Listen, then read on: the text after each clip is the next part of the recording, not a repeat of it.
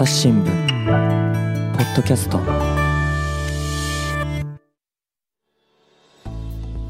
朝日新聞の神田大輔です、えー今回はですね自民党総裁選の結果について、えーおなじみ秋山紀子編集員に聞いていきます。秋山さんよろしくお願いします。よろしくお願いします。さてですね結果は、まあ、岸田さんがですね、えー見事に前回の雪辱を晴らして、えー総裁になったということなんですけれどもちょっとね、まあ、あの経過振り返ります今日行われましたあ投票まあ、国会議員の投票が終わって、それで開票ということになったんですけれども、この結果を見ますと、ですねなんとあの会場からどよめきが上がったということなんですけれども、まず数字をおさらいしますね、えー岸田さんの票が、国会議員票が140、党員・党友票が110の計256、1位です。次だったのが河野さん。国会議員票が86票で、党員・党友票が169で、合計250 255。これはまあ岸田さんと1票差ではありますね。次が高市さん。高市さんは国会議員票が114、党員・党友74で、えー計188。えー野田聖子さんが34、国会議員ですね。で、党員・党友29の計63ということで、岸田さんと河野さんの決選投票になりました。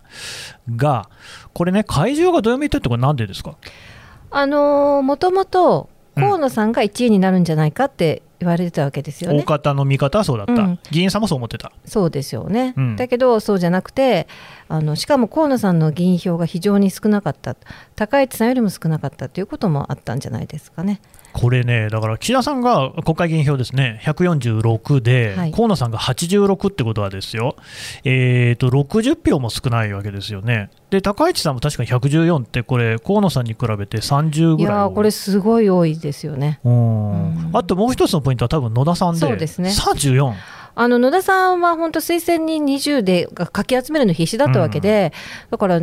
そのほらだから推薦人になったということで義理を果たしてもう投票ではしなくてもいいやみたいな人も出る出るんじゃないかぐらいに言われて20あるかたのに。そうだけどこれだけ入れる人がいたっていうのはねこれもいろちょっといろんなあの意味があると思いますうね。んあの河野さん、要するに国会議員票全然集まらなかったわけですよね、これってどういう理由なんでしょう？まあ一つは、うん。あのやっぱ安定を求求める人が多かったっていう議員さんの中に。うんことだと思いますよね、でも党員、まあ、そうなんじゃないですか、だって党員票で圧倒するっていうのが彼の選択あの戦略だったわけだけど、うん。河野さんたちの、結局、党員票も半分いってないわけだから、そうですね、そううん。全然半分どころじゃないですよね。44%、おお、うん。なるほど。全くその戦略が外れたと。そうですね、だからその党員票で圧倒するって言ってたのに、全然圧倒できてないわけですよ。うんでしかもそのあのだから最初のあの1回目の時の投票でも1位にもなれてないわけだし、うんやっぱりそれだけその安定を求める、まあ、人たち、その議員、まあ、も党員も含めてですけど、まあ、多かったっていうことが一つですよね。うんそれからもう一つはやっぱり安倍さん、この総裁選のあの主役は安倍さんだったということだと思います。うん。これもうね、あの総裁選の直前にもですね、えーそういった読み解きを秋山さんされてましたけれども、これ、結果から見て、あまあ、じゃあその前に決選投票の、ね、結果もちょっとお知らせしておきましょう、で決選投票になりました、でこちらはですね党員・党友の票よりも議員票の方がだいぶ重く出るっていう票なんですけれども、えーここでの票数はですね、すいません、今ちょっと見ていますけれども、まあ、あの岸田さんの方が多かった、えーっとですね、得票数は岸田さんが議員票が249、えー党員・党友票が8で計257、河野さんは議員票が131、党員・党友票は39で計170と、やっぱりその党員・党友票は河野さんが圧倒的に多いんですが、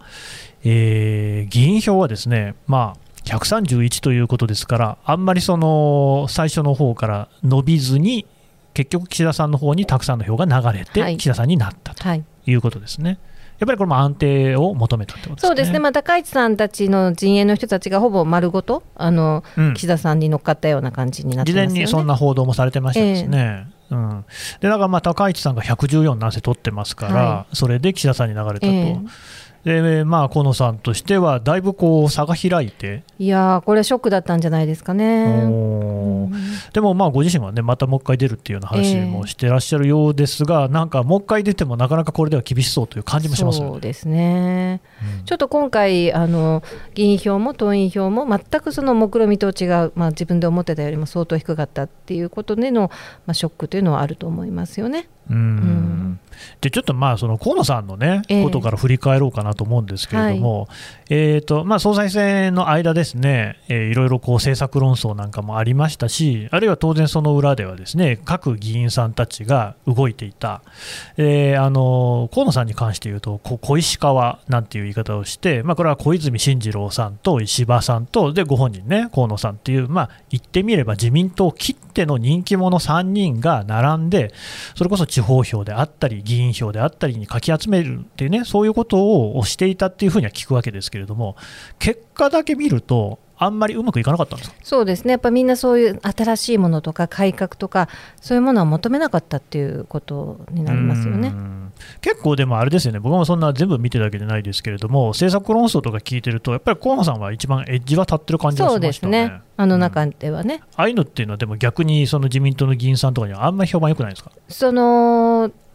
目先の例えば総選挙向けとかにはこううんなんかいいかもしれないんだけれども、うんうん。じゃあその一切の政治運営になった時にあんなその威勢のいいことをね言っててその政権運営がすごく不安定になってしまうのではないかと。そうすると来年の参院選なんかを考えた時に、まあ、うん非常にその、えー不安になってしまう。ということで、うんうん。まあ、そういうその不安定さになるよりはまあ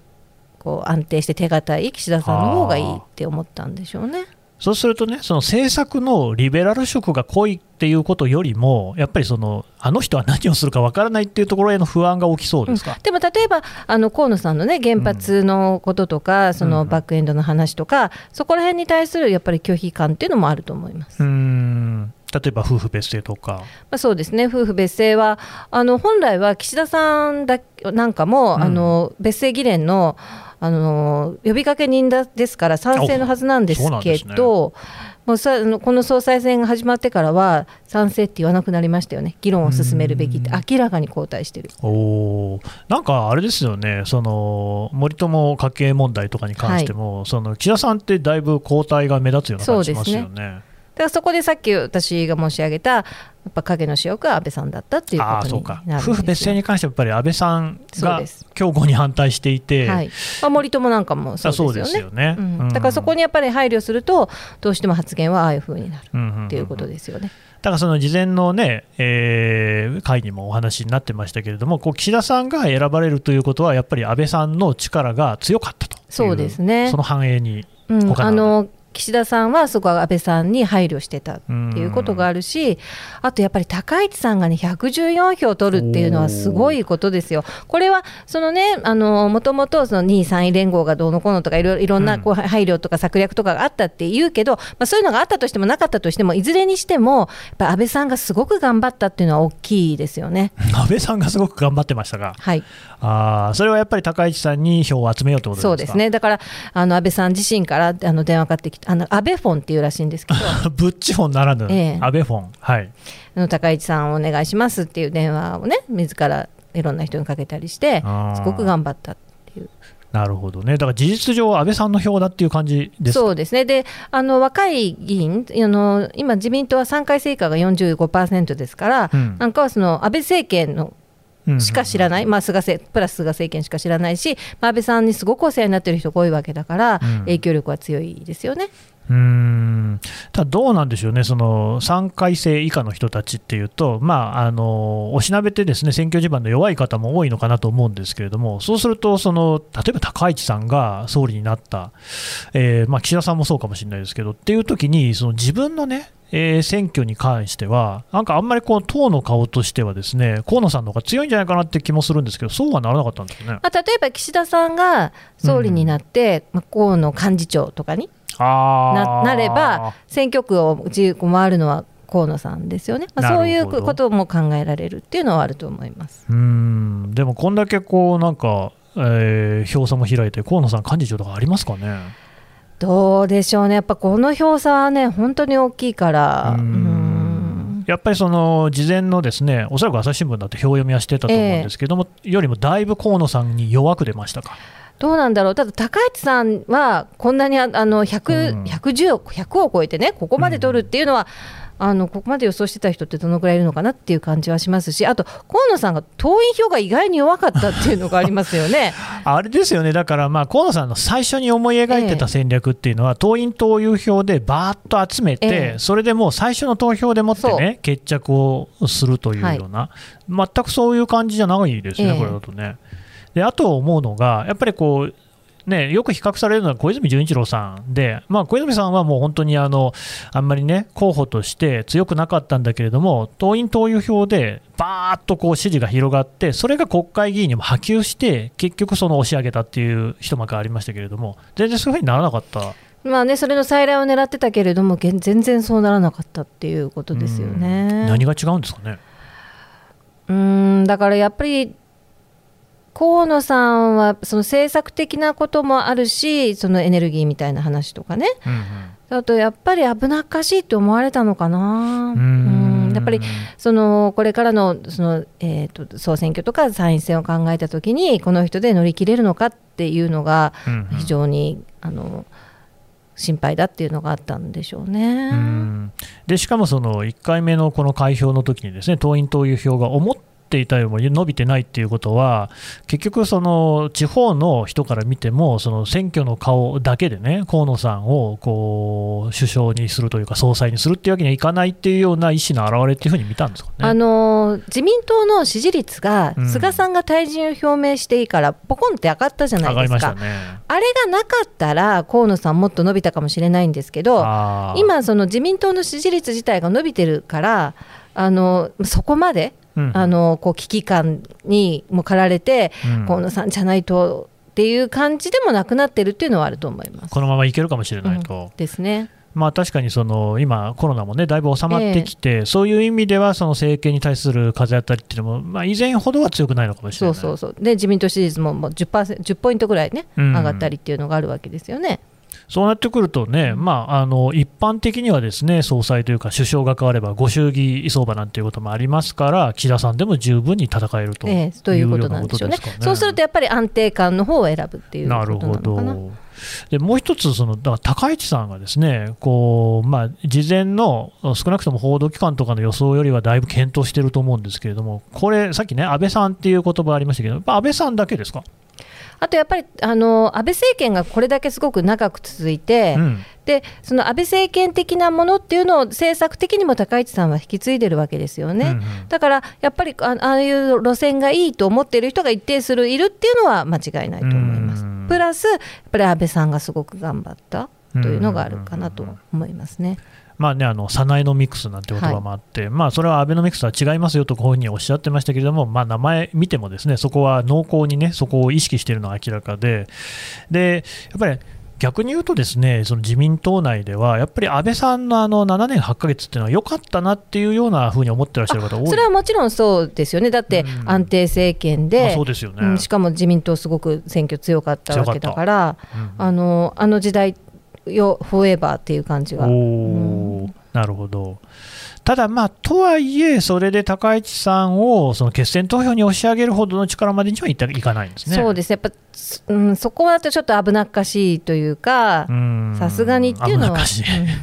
やっぱり河野さんとはまた別の意味で危なっかしい。そうですね、まあ、ちょっと近隣外交とかでも誤解をされたりみたいなところがあるって思う人が多かったのかもしれないですね。ただ、高市さんって結構、これでまたその政治家としてステージ一つ上げたんじ上がったと思います。ねはい、次のその、まあ、この後組閣になるんでしょうけれども、まあ、あの党人事も含めて、要職に就く可能性は高そうですか？とても高いと思います。なるほど、そうするとさらにそこで実績を積めば、はい、次の総裁候補としてはかなり有力。そうですね、まあ、それにその彼女の政策の中身はちょっと置いておいて、うん、すごくやっぱり勉強してるじゃないですか。であのこう政策、彼女の政策に、うん、どうなのかなとか思うような普通の、ね、人たちな、私も今回いろんな人に聞いたけど、うん、やっぱりあのこう力強く語る、それから、うん、えーと、すごく勉強しているっていうのがすごくよくわかる、うん、あの感じっていうのは、あ高市さん、こんなに勉強してたんだ、この人だったらなんかこう信頼できるかもって、全然主張は違うんだけど、思っちゃったっていう人とか結構いましたよね。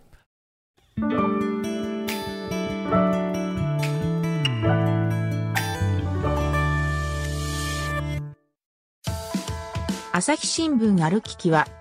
人工音声が伝えるニュースサービスです。外に出かけたら、スマートフォンのアプリで、お家にいるときは、スマートスピーカーに、朝日新聞のニュースを聞かせて、と言ってください。あなたの知りたいニュース、どこででも、朝日新聞歩きき。たった5分で今日のニュースをまとめ聞き。今回、その秋山さん、ご覧になって、ですねえー政策論争なんかで、この4人っていうふうに、それぞれどんなふうに見えました？そあなんか、この人は良かったなとか、意外とこうだったな。あの岸田さんは前回やっぱりそのダメだったっていうことが、まあ、相当ショックだったのかなっていうのがあってすごく準備してると思ったし、うん。自分に何が欠けてるのかっていうのも、まあ、この人きっと考えたんだろうなっていうのはすごく感じましたよね。例えばあの気迫だったりとか最初の会見の時とかとか質問に全部答えるとか、そういうその政策だけじゃなくてその自分の人間性とかそのリーダーシップのあり方とか手法とかそういったことも全部気にしてるんだなっていうのはすごく感じましたよね。やっぱりその頼もしさみたいなことのそうですね。この人だったら任せられるっていう。なるほど、うん。なるほど。なんか無難で安定とかそういうんじゃなくて いやいやそうじゃなくて自分にはちゃんと自分なりのリーダーシップがあって、うん。やりでそのその自分のスタイルがあるんだっていうのを見せたいっていう。うん消去法でこの人っていうことではなくて、この人に任せたいと思われようっていう、はい。はい。河野さん、どうでした？河野さんはね、あのーまあ、この4人の中でさっき神田さん、エッジ立ってたって言ってたけれども、うん。それでもかなり河野さんからは抑えめにしてたと思いますよ。ああ、やっぱりそう見えるんですね。うんと思いましたねうんそれはあれですか、やっぱりこう逆に自分はそう、ね、エッジ立ってると見られているっていうのは分かっていて、そこを抑制することによって、安定感を示そうという、うん、でも結果的には、じゃあ、あんまりうまくいかなかったっ、ていうことになりますよね。普段のことが大事ってことですかね。うんそうですねうん高市さんはさっきもおっしゃってましたけれども、すごく勉強してる感じだった。そうですね、うんあのー主張の中身云々はあれで、まあ置いといてあのすごくやっぱり勉強してるし力強いしね、まあうん。あの彼女の笑顔がまあ 好き嫌いあると思うんだけど。まあでも笑顔でしたよね、うん。うんうんでもそこら辺もやっぱりその人を安心させることにはなったかもしすごくこう政策をこうよどみなく、うん。説得力のある形で話すっていうのはありましたよね。やっぱりその高市さんっていうと、保守色、高派色の強さっていうのはよく言われますけど、これは秋山さんからご覧になってやっぱそこは自分でもあの私は右翼じゃないなんておっしゃってたけれども、うん。まあ、保守の政治家だし、そこはほら、あのそこ彼女のそれをその支持してる自民党のコアのこう支持層みたいな人たちがいるじゃないですか、でそこは高市さん支持しているわけだし、本人だってそこのお得意さんは意識してたと思いますよ。なるほど、でまあ、だからそんなこともあって、一定かなりその予想よりもそう票が集まってるところあるんでしょうかね。だって、いくら安倍さんがですよ、後ろで頑張ったとしても、本人に全く資質なしってことになったら、それは票は集まらないですもんね。まあほら、それだったら安倍さんも応援しないしね。ああ、逆にそういうことですね。なるほど。で、あと野田聖子さん、どうでした？彼女も今回出て、すごく彼女の個人としてはすごく良かったんじゃないですか？うん。やっぱりあの他のね、その政治家と言ってる中身が、ちょっと彼女の場合、観点が違うじゃないですか、うんうん例えば子供だったりとか、その社会的弱者だったりとか、だだからそうじゃなくて、もっとその外交とか、その財政政策とか、きちんと語れっていうふうに言うかもしれないけど、いやいや、私の出てる役割っていうのはそういうことなんだと、うん。その多様性とか、その弱者にへの視線っていうのが私の役割なんだっていうことで、もうそこに彼女はもう焦点を当ててたから、まあ、そこら辺が彼女流だったのかなと。うんでそれで、まあ、34票ってあの検討だと思います。うんうんうんうんこれどうでしょう、その野田派みたいなね、あるいは野田グループみたいなものの結成に向かっていくってことはあるんでしょうか？うんまあ、それはなかなか考えにくいね。難しいですか？いやだってやっぱり今回もギリギリまでこれね表明がずれ込んだのって20人確保できないかもしれないっていうことがあったわけですよね。でまあそれこそその二階さんのところにねいろいろ頼んだとかそういう話も聞くじゃないですか。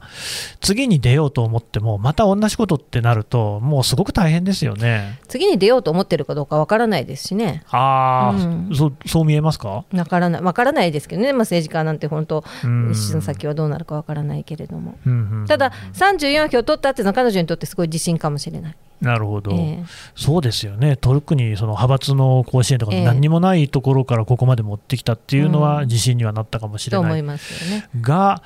多分これではね、もう一回出たとしても、まあ、なれないですよね。そうですよねだから別に総理になることが目的なんじゃなくて、その例えば総裁選で議論を戦わすとか、そうそう。でそういうそのあの視点があるっていうことをみんなにインプットするとかね。うんうんうんうん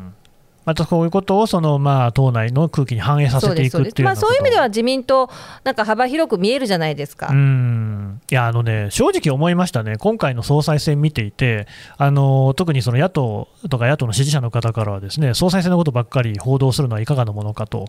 まあ、そう一理あると思うんですが、一方で、まあ、あのちゃんとその、ちゃんとっていうのはあれですけれども、政策論争もやってるし、あの4人それぞれにえーキャラクター個性あって、きちんとね、話をしてるなというふうに思ったんですよ。だからやっぱ自民党はしぶといんですよ、ねすごい。底力みたいな、ちょっと感じざるを得なかったかなという。だからやっぱりその野田さんを出すっていうことが自分たちの得になるって思うわけじゃないですか。ねだから推薦人だって最後、なんとかこうね、なんとかしたわけだしう。ん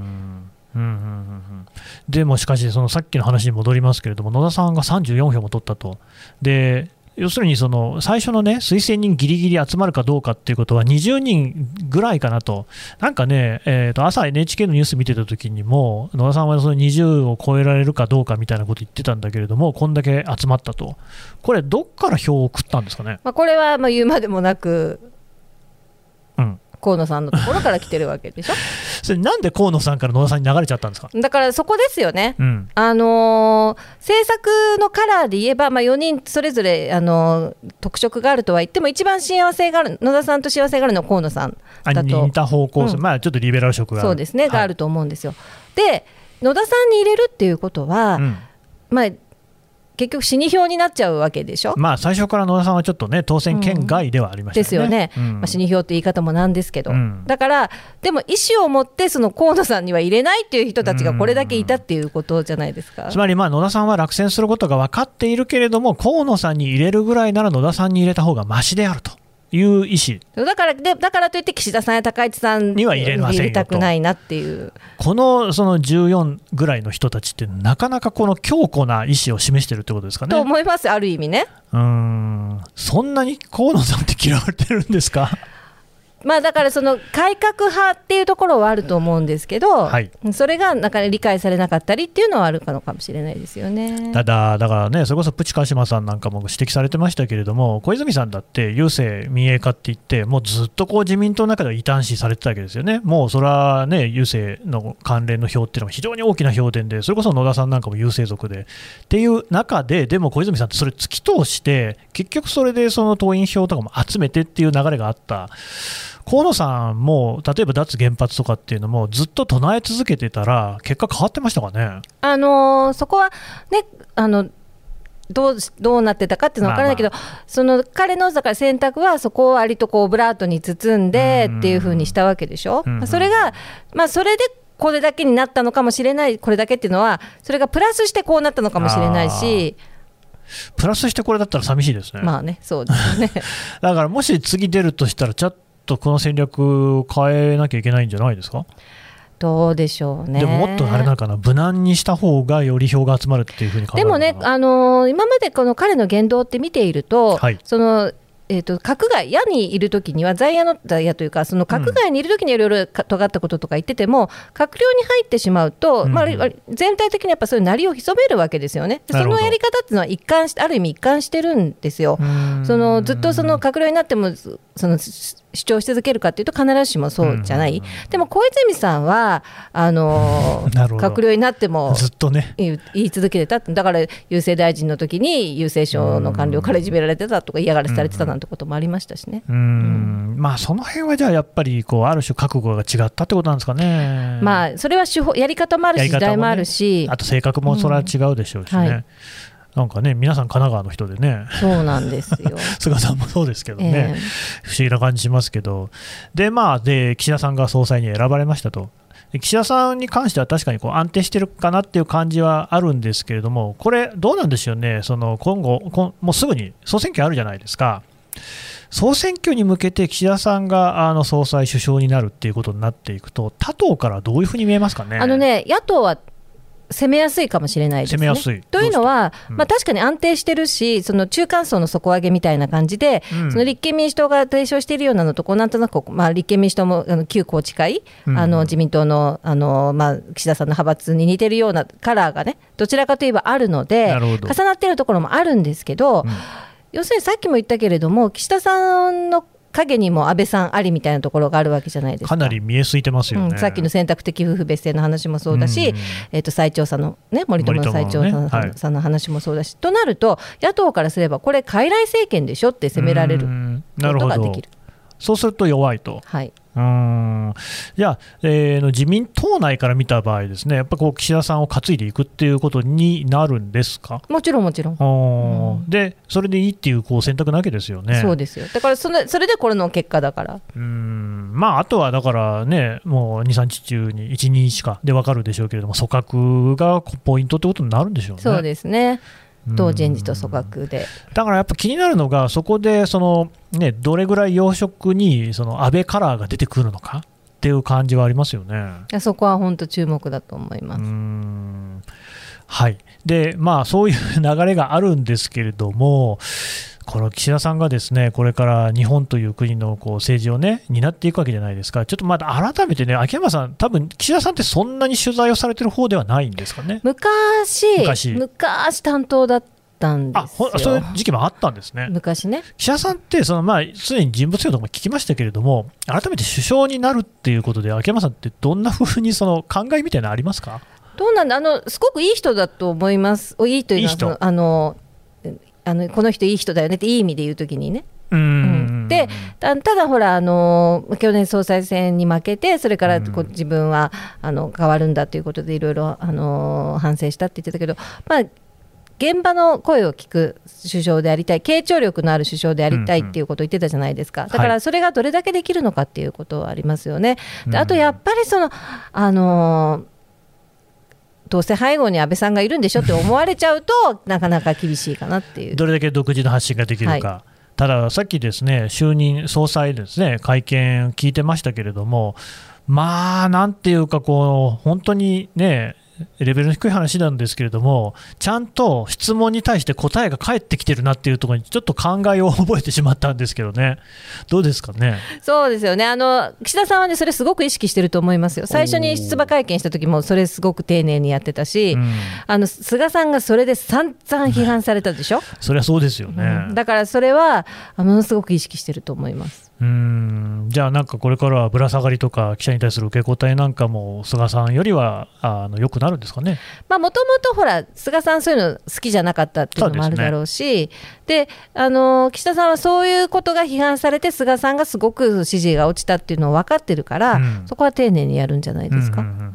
だまあ今まではちょっと政局の話してきましたけれども、やっぱこうね、岸田さん、日本の舵取りやっていくわけですけれども、ここら辺はじゃあ、あ期待もしても大丈夫ですかね。うん、中間層をね、もっと分厚くって言ってるのは、それは本当やってほしいですよね。だって、うんアベノミクスで、お金持ちはさらにお金持ちになり、そうじゃない人はさらにそうじゃなくなりっていうところは、やっぱこれは事実としてあるわけじゃないですか。はい、そうですね。うんうんじゃあ、そのあたりはあの是正、期待しても大丈夫ですかね。公約はそうなってる。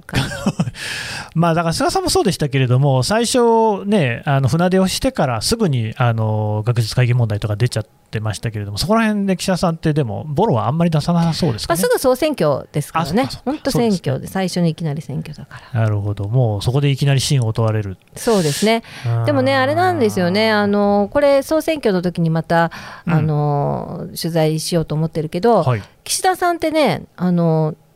ほら、総選挙の時って、あの選挙の時ってそのいろんなその党の幹部の人がせ応援に回るじゃないですか。そうですその。ね応援に回る演説を聞き比べるのってすごく面白くて、私いつもしてるんですけど、はい、岸田さんの演説ってすごく面白くなかったんですよ。それまずいじゃないですかと。いうのは、ほとんどそのね、例えば、えー、と移動していくから、うんあの、すぐ近くの県だったり、同じ県の違う選挙区だったり行くわけでしょ？そうですね。であの人によっては、例えば石破さんとかはすごい調べて、そのご当地のことをね。あーなるほどでね全然中身違うんですよ。岸田さんはね、悪いけどそうじゃなくて、ほとんど中身一緒。で、なんかその定型文モードがあって、その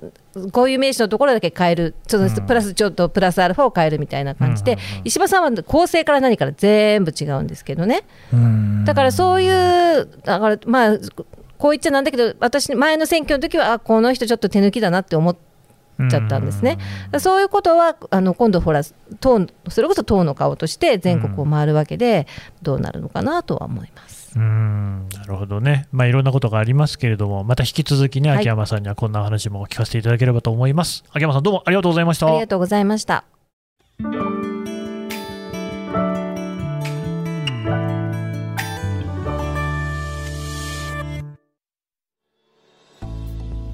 はい、えー自民党総裁選について、秋山紀子編集員にお話を伺ってきました。さて、秋山さん、また大きなイベントに出るそうで、はい、はい、朝日地球会議。うん、というイベントがあります。10月17日から21日まで、うん。あのー朝日新聞が年に1回やってる大きなイベントなんですけれどもそこで私は一つのセッションを持ちましてなんで今日私が今着物着てるかっていう着とね。この収録があって、そこで、あの今収録をしてきたからなんですね。はいなるほど、いや、これがね、また美しいね、あのピンク色のお召し物でですねぜひご覧になっていただきたいんですが、残念ながらこれ、ポッドキャストなので、えー地球会議の方ではそれもご覧いただける。はい、えー朝日地球会議私が、えーブレイディみかこさん、うんまあ本当有名なコラムニストですけどねブレイディみかこさんに話を聞くセッションがありましてそれは10月19日になるんですが、うんえーぜひぜひ皆さん見てください。よはい、またこちらもね、概要欄にリンク貼り付けておきますので、ぜひよろしくお願いいたろしくします。お願いします。秋山さん、どうもありがとうございました。ありがとうございました。朝日新聞ポッドキャスト、朝日新聞の神田大輔がお送りしました。それではまたお会いしましょう。この番組ではリスナーの皆様からのご意見、ご感想を募集しています。概要欄の投稿フォームからぜひお寄せください。ツイッターやメールでも受け付けています。ツイッターでは番組情報を随時紹介しています。アットマーク、朝日ポッドキャスト。朝日新聞ポッドキャストで検索してみてください。